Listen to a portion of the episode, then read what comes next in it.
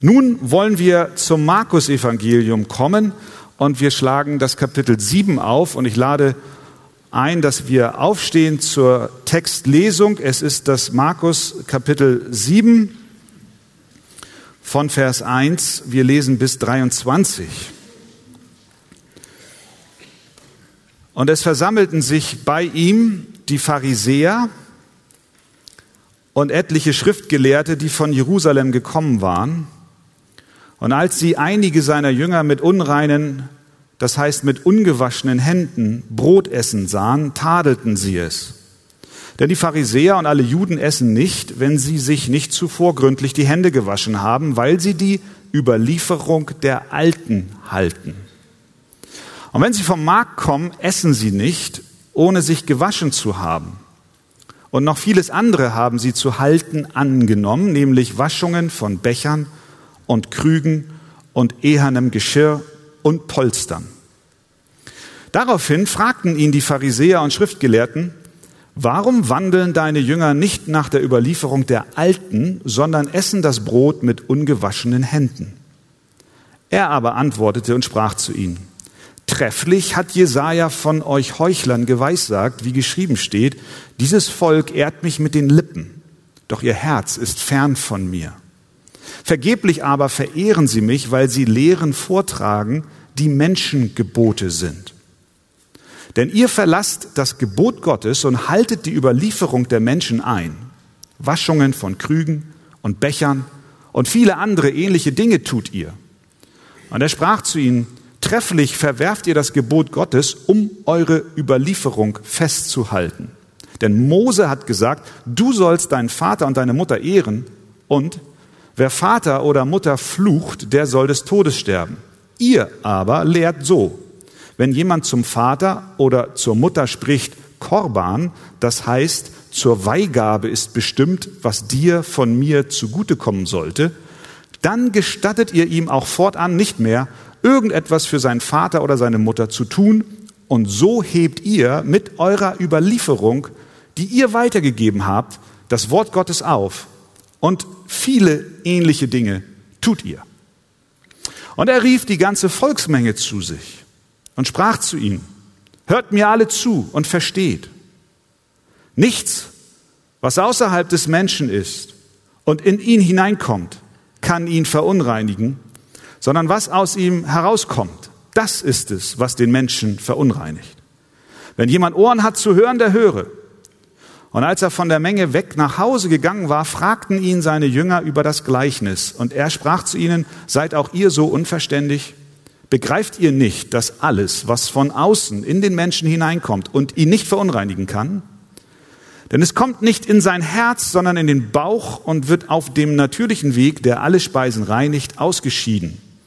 Er aber sprach, was aus dem Menschen herauskommt, das verunreinigt den Menschen.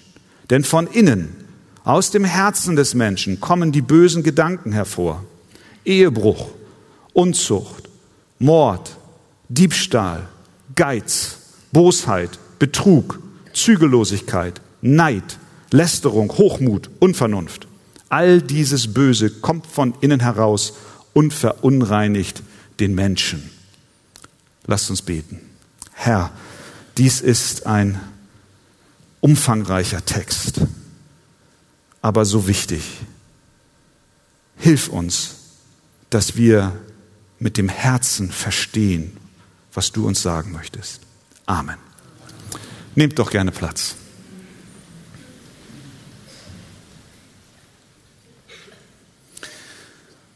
Hinsichtlich hygienischer Fragen gibt es ganz unterschiedliche Maßstäbe. Was für den einen blitzblank sauber ist, kann für den anderen unakzeptabel schmutzig sein. Bestes Beispiel sind vielleicht Kinder, die der festen Überzeugung sind, dass sie ihr Zimmer picobello aufgeräumt haben, aber Mama sieht das ganz anders. Oder es gibt Mütter, die würden niemals ihr Kind abends ungebadet ins Bett stecken. Der Vater zu dem Kind dazu sieht das ganz anders. der holt den Lappen nicht raus, bevor nicht die schmutzigen Füße und Beine und der Staub des Kindes das weiße Bettlaken schon so eingefärbt hat. Die Pharisäer kamen hier aus Jerusalem, haben wir gelesen in Vers 1, nach Galiläa, wo Jesus sich aufhielt, und sie wollten prüfen, ob Jesus und seine Nachfolger die Satzungen und Gebote der Pharisäer und Schriftgelehrten auch einhalten. Das haben sie schon in Kapitel 2 gemacht, als sie sich auf die Lauer legten und beobachteten, ob die Jünger das Sabbatgebot brechen und tatsächlich sie rauften Ehren und daraufhin gab es eine Diskussion und noch eine und noch eine und dass sie die Sache sehr ernst nehmen und dass mit dieser Frage aus ihrer Sicht nicht zu spaßen ist, wird dann in Markus 3, Vers 6 deutlich. Nach dieser Auseinandersetzung der menschengemachten Sabbatgebote, die sie hochhielten, gingen sie hinaus und hielten Rat gegen ihn, wie sie ihn umbringen könnten. So wichtig war es ihnen, die menschlichen Gebote zu halten. Hier nun war es Zeit, Mittag zu essen und die Jünger hauten rein, aber sie wuschen nicht ihre Hände vor dem Essen. Das war natürlich ein gefundenes Fressen für die Pharisäer, Sie nahmen das zum Anlass, die Jünger zu kritisieren. Und Jesus wiederum nahm dies zum Anlass, das Thema der wahren Reinheit ausführlich, sehr ausführlich zu behandeln. Er spricht hier in diesem gelesenen Abschnitt erst zu den Pharisäern als Antwort auf deren Kritik von Vers 1 bis 13. Dann ruft er das Volk und nimmt dasselbe Thema zum Anlass, um sie zu adressieren in den Versen 14 bis 16. Und dann nochmal nimmt er sich die Jünger beiseite, weil die das immer noch nicht verstanden haben. Und nun redet er nochmal mit den Jüngern und erklärt ihnen es noch einmal in den Versen 17 bis 23. Insgesamt 23 Verse räumt das Markus-Evangelium für das Thema wahre Reinheit ein an dieser Stelle. Da fragst du dich natürlich, ja, was um alles in der Welt hat denn Jesus geritten? Warum macht er hier so ein großes Fass auf? Haben wir nicht alle von Kindheit an gelernt, vor dem Essen die Hände zu waschen? Warum macht Jesus da noch so eine lange Rede draus? Beim genaueren Hinsehen sehen wir, dass es hier gar nicht in erster Linie um die äußere Hygiene geht. Also Liebes Kind, Jesus will dir nicht ausreden, die Hände vor dem Essen zu waschen. Das gilt auch für die Älteren unter uns. Es geht nicht um äußere Reinheit, sondern es geht um eine Reinheit, die vor Gott gilt. Göttliche Reinheit kann nicht durch äußere Waschungen oder durch Verhaltensweisen sondern nur durch ein gereinigtes Herz erlangt werden. Das ist eigentlich, das ist eigentlich der Gedanke dieses Abschnitts. Denn vor Gott gilt nicht äußere Reinheit, sondern innere. Wir können auch sagen, auf das Herz kommt es an. Und dazu zwei Punkte. Erstens, auf das Herz kommt es an und nicht auf Lippenbekenntnisse. Wir müssen den Hintergrund dieser Debatte verstehen. Die Pharisäer sagten, dass wenn jemand sich vor dem Essen nicht die Hände wäscht, er verunreinigt sei.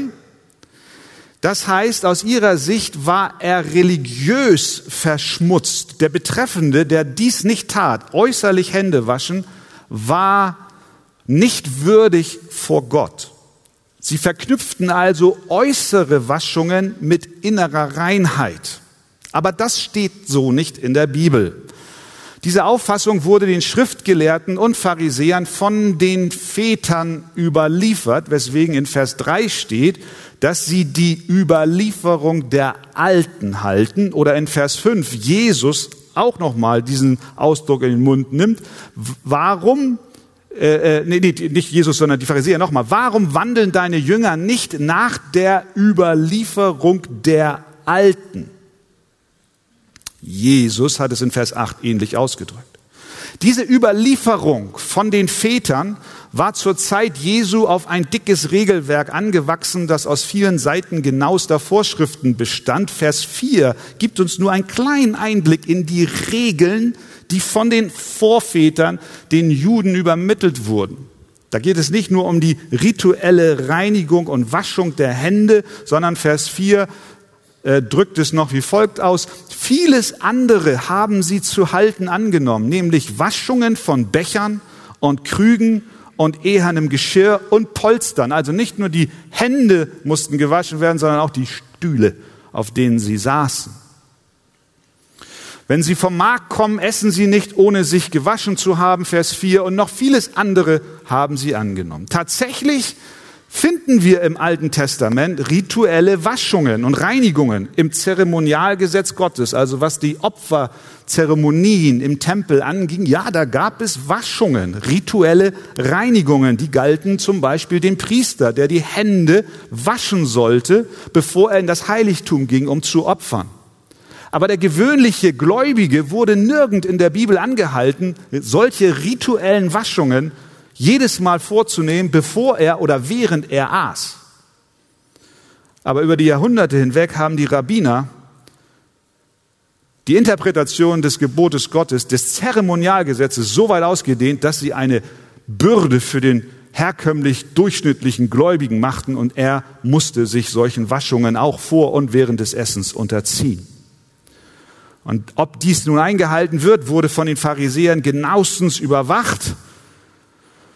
Und hier haben wir jetzt diesen Konflikt. Sie erwischen die Jünger Jesu beim Brechen dieser Gebote. Aber Jesus macht hier eine Sache klar. Er vermischt nicht Gottes Gebot und Tradition. Er vermischt nicht Gottes Gebot und Tradition, sondern er unterscheidet glasklar das sehen wir in seinen Ausdrucksweisen. Vers 10. Denn Mose hat gesagt, im Matthäus-Evangelium, wo diese Begebenheit auch wiedergegeben wird, heißt es, denn Gott hat gesagt, denn Mose hat gesprochen, was Gott gesprochen hat. Gott hat gesagt. Und dann sagt er in Vers 11, ihr aber lehrt so. Sehen wir die klare Denkweise Jesu. Er unterscheidet zwischen dem, was Gott gesagt hat in seinem Gebot und was die Pharisäer sagen in ihren Geboten. Im Laufe der Kirchengeschichte bis heute wurde und wird diese klare Trennung leider nicht immer vorgenommen. Es entwickelten sich menschengemachte Gebote neben dem klaren Gebot Gottes, häufig in bester Absicht, um bloß die Gebote Gottes nicht zu übertreten. Da wurden dann Dinge als normativ entwickelt und beschrieben, wie zum Beispiel die äußere Erscheinung, wie man sich zu kleiden hat. Dinge wurden vorgeschrieben, die im Wort Gottes gar nicht so zu finden sind. Wie der Gesichtsausdruck im Gottesdienst zu sein hat. Und wenn wir die teilweise zum Beispiel an die Amish-Leute denken in, in Amerika, die Mennoniten und die, die, die Entwicklung dort, dann sehen wir, die leben immer noch wie vor 200, 300 Jahren. Sie haben allerhand Gebote neben dem Gebot Gottes. Aber wir brauchen nicht auf andere zeigen, sondern wir müssen uns jeder persönlich immer wieder hinterfragen, ob wir Tradition Menschengebote und die Schrift vermischen oder sogar gleichstellen oder sogar die Tradition über das Gebot Gottes stellen oder ob wir die Schrift wirklich Schrift sein lassen und unsere Traditionen der Autorität der Bibel unterordnen. Jesus unterscheidet klar zwischen Menschengebot und Gottesgebot. Das taten die Pharisäer nicht, sondern sie stellten ihre Satzungen sogar höher als Gottes Gebote. Und da kommt Jesus jetzt und auf, auf diesen Konflikt antwortet er jetzt. Und er zeigt uns, was diesem Konflikt zugrunde liegt. Er sagt zu den Pharisäern folgendes, Vers 6. Trefflich hat Jesaja von euch Heuchlern geweissagt. Wie geschrieben steht, vergeblich aber verehren sie mich, weil sie Lehren vortragen, die Menschengebote sind. Der liebende, barmherzige, gütige und voller Gnade seiende Herr und Heiland Jesus Christus antwortet den Pharisäern und sagt ihnen, ihr seid Heuchler. So ist Jesus. Er geht die hart an, die einen Unterschied machen zwischen öffentlichem Verhalten und verborgenem Leben. Denn wir können uns hinter menschengemachten Satzungen verstecken und die Äußerlichkeiten prüfen und auch einhalten. Das sagt Jesus, ist nichts anderes als ein Lippenbekenntnis, wenn wir nicht unser Herz den Geboten Gottes unterordnen, unterstellen. Und wenn wir das machen, dann sind wir nicht besser als die Pharisäer, die er klipp und klar als Heuchler bezeichnet. Und Gott hat keinen Gefallen an Heuchelei. Da, da, da hat er, hat er gar kein Interesse dran.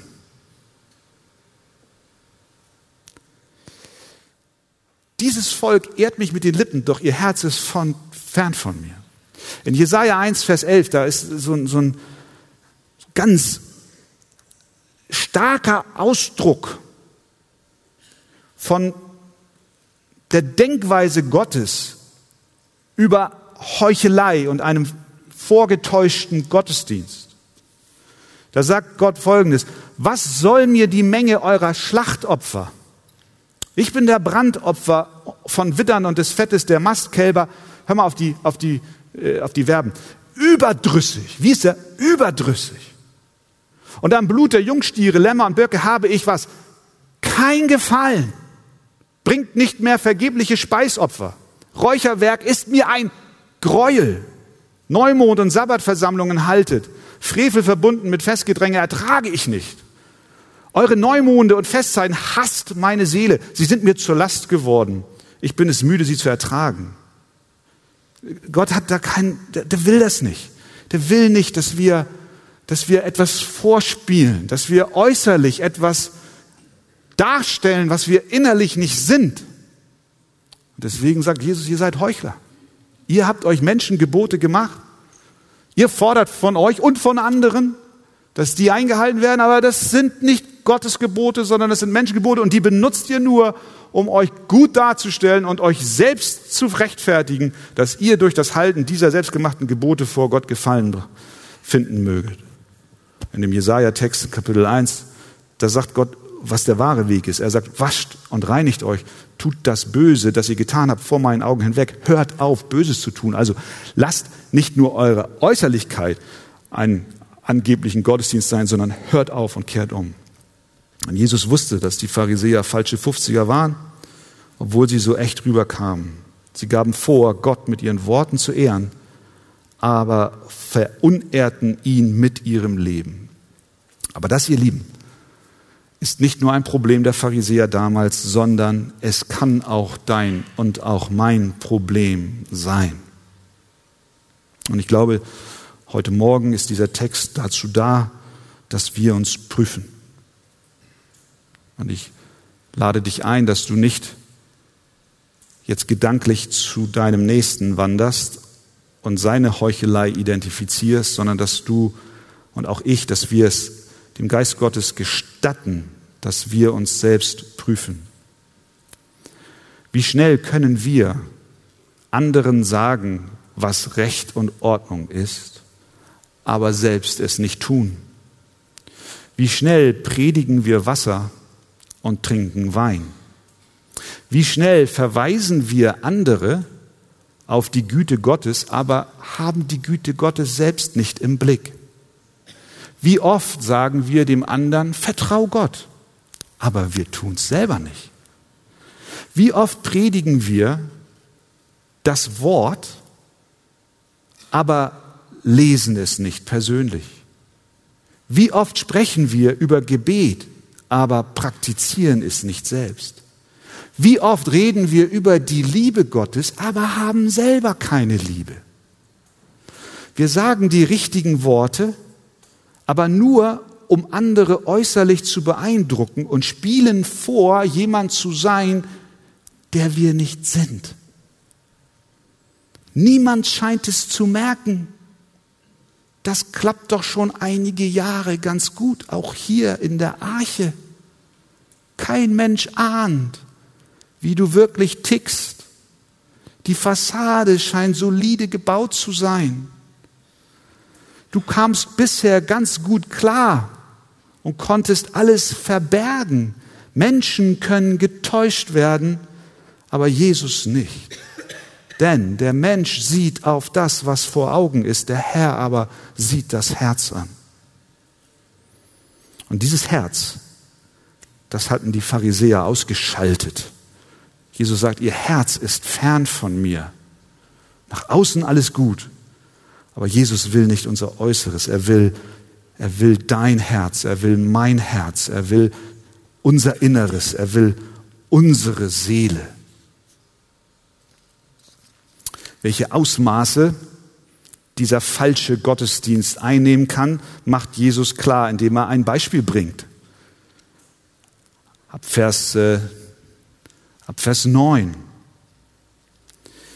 Er sagt, hört mal, ihr Pharisäer, das Gebot Gottes ist glasklar.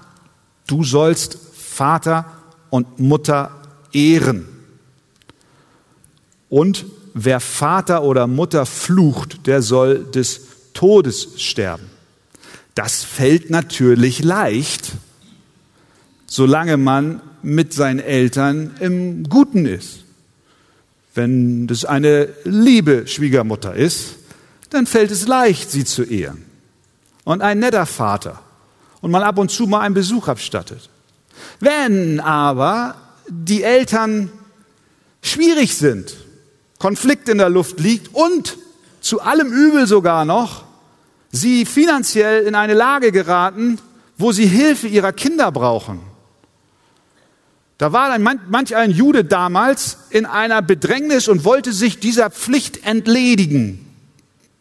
Es gab kein Sozialsystem, also wurde auf das Guthaben des Kindes zugegriffen aber die Pharisäer haben neben diesem klaren Gebot Gottes, du sollst Vater und Mutter ehren, ein Menschengebot geschaffen, das es dem Kind erlaubte, sein Geldbesitz dem Priester zu bringen und es formell Gott zu weihen, so dass wenn Mama oder Papa kommt und sagt, Junge, Tochter, kannst du uns finanziell unter die Arme greifen?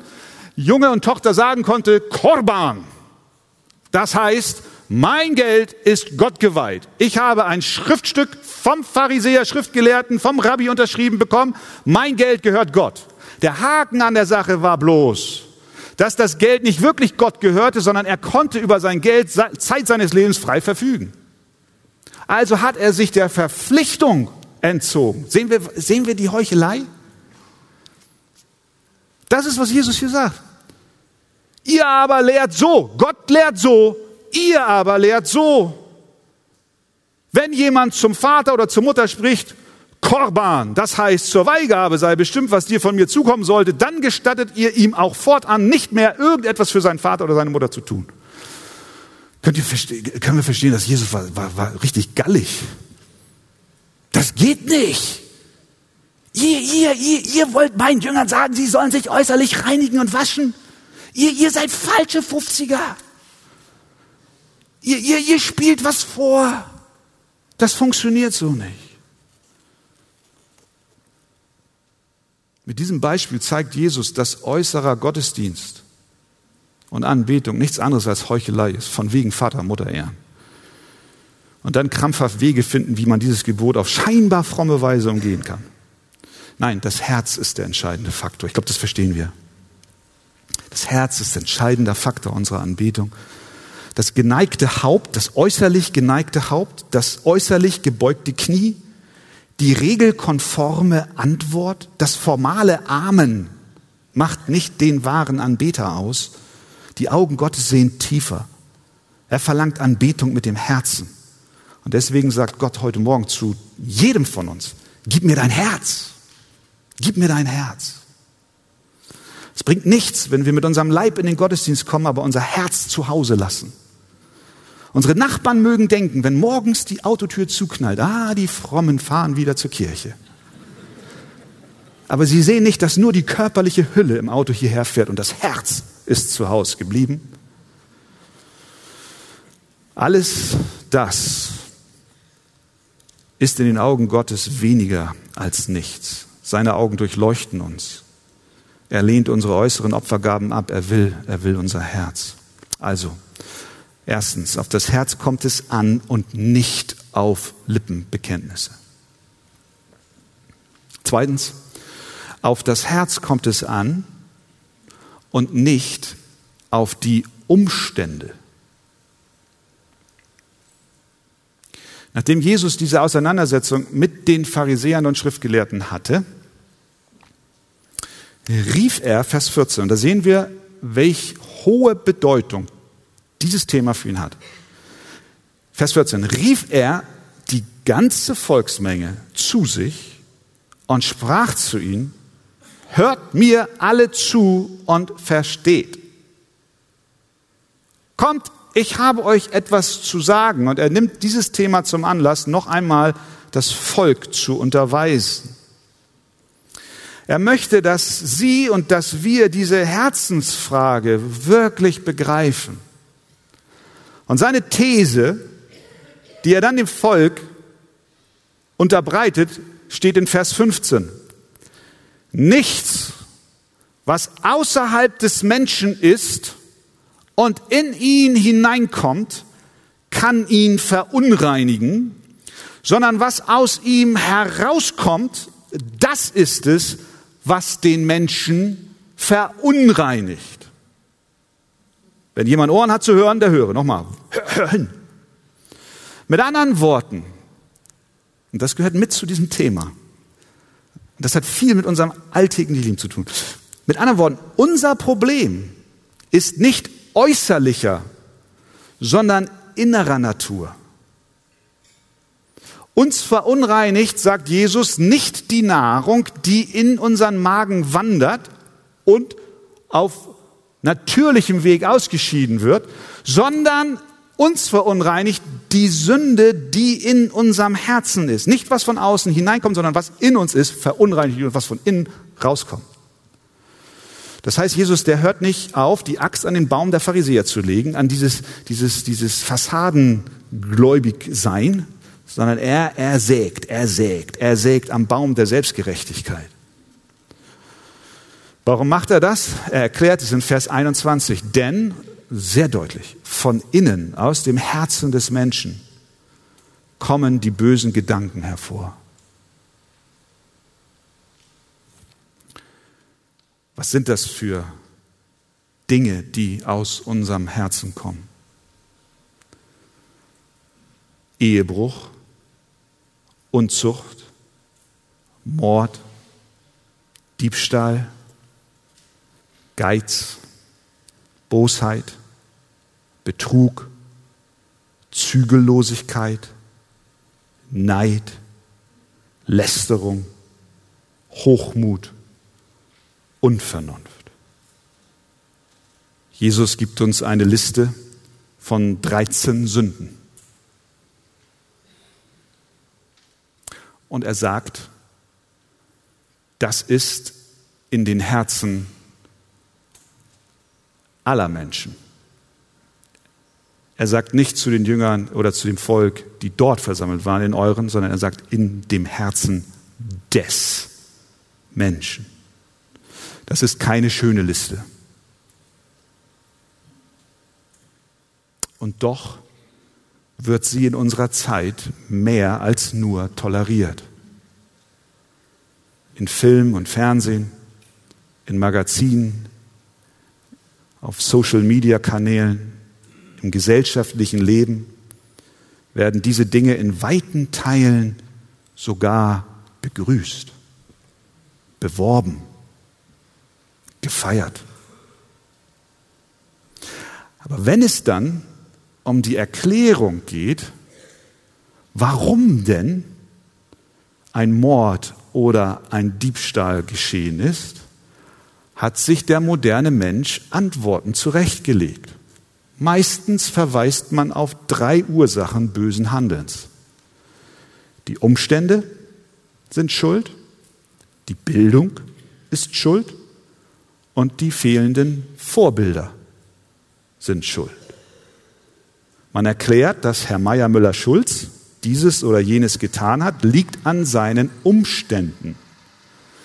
Seine Umgebung hat ihn zu dem gemacht, der er heute ist.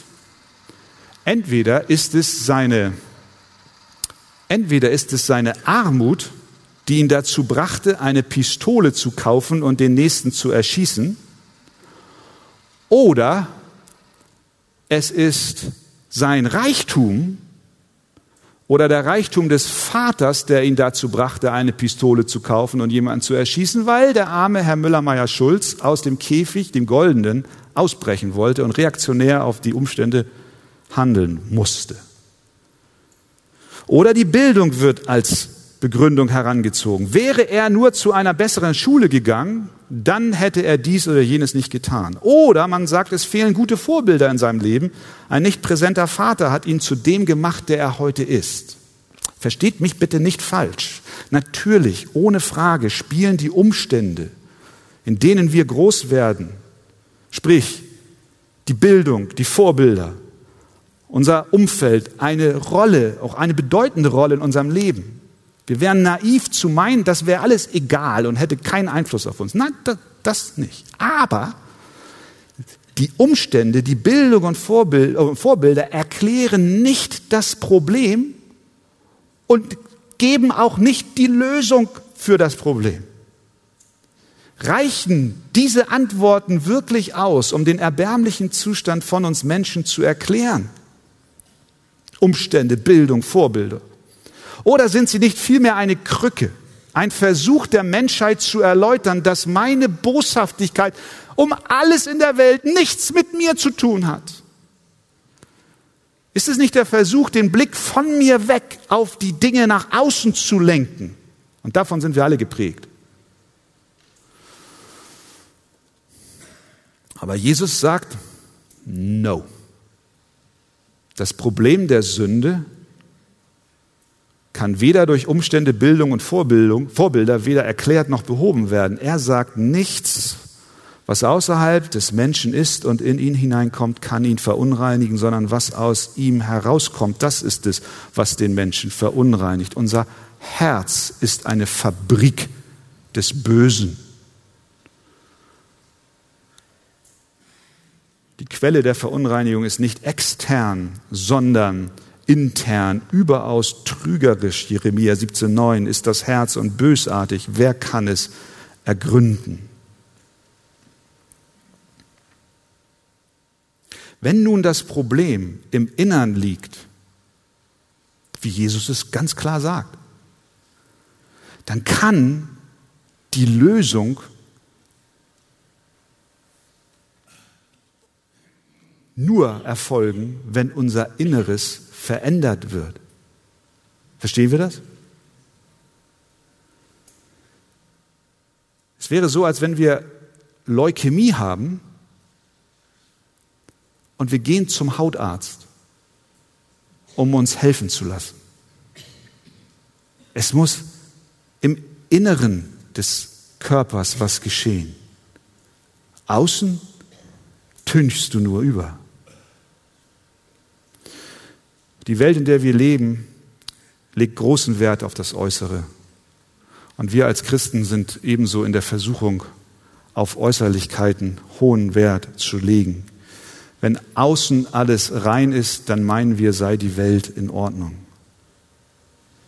Wenn wir nur an das Thema Umweltschutz denken, wie viel Energie und wie viel Raum die Verschmutzung des Planeten in dem Denken der Menschen einnimmt.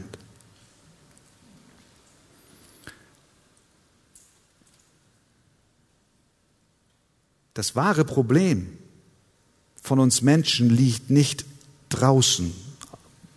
Mit Sicherheit, wir wollen und sollen unseren Planeten schützen.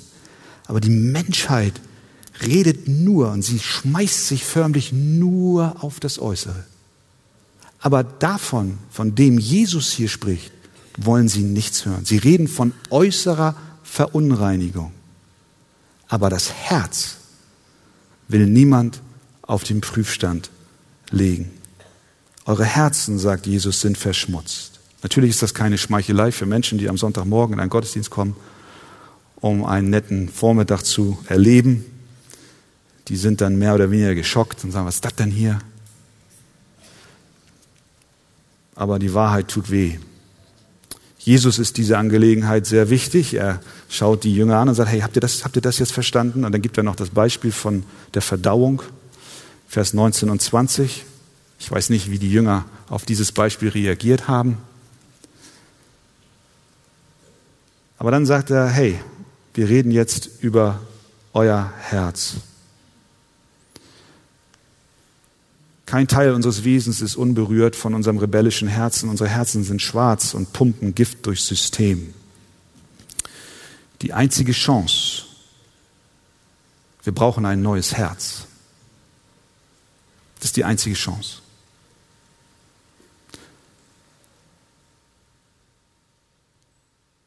Wenn der Arzt alles versucht hat und du auf dem Bett liegst und er dir sagt, hören Sie, wir haben den Kreislauf stabilisiert. Wir haben die Tumore weggeschnitten. Wir haben die Lungen von Wasser freigepumpt. Aber wissen Sie was? Es gibt nur noch eine Hoffnung. Sie brauchen ein neues Herz. Sie brauchen ein neues Herz.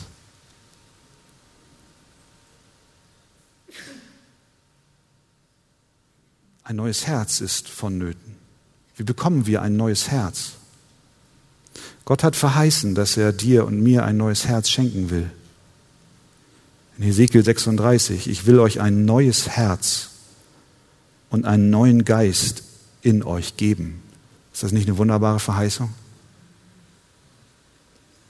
Wie schön, dass Jesus uns nicht nur mit der Diagnose und dem Krankheitsbild begegnet und sagt, schau mal, hoffnungslos,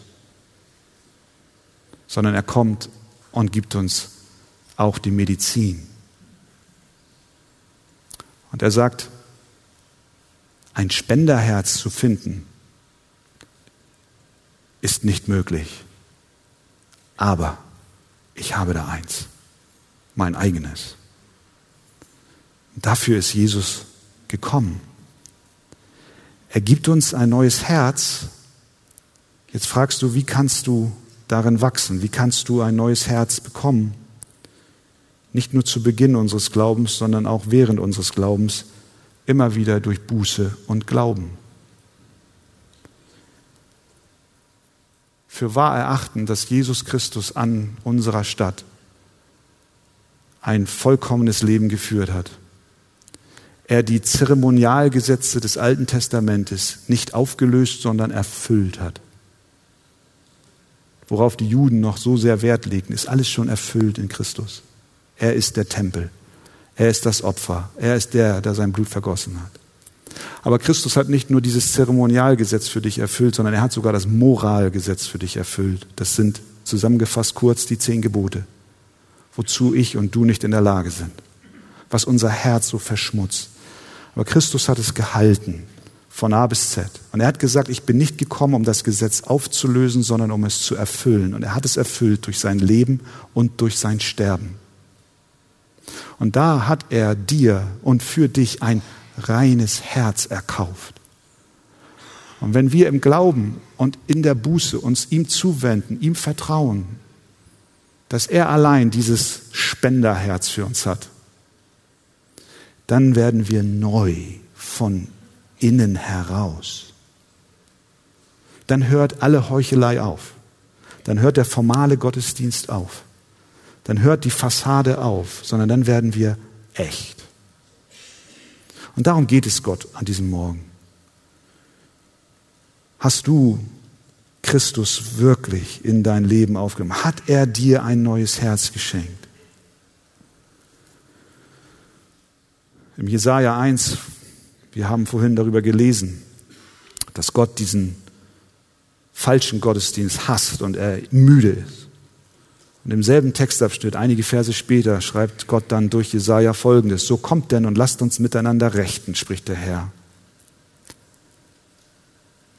Wenn eure Sünde auch blutrot ist, soll sie doch schneeweiß werden. Und wenn sie rot ist wie Purpur, soll sie doch wie Wolle werden. Mein Gebet heute Morgen ist, dass du das und dass ich das immer wieder neu erleben. Möge Gott uns helfen. Amen.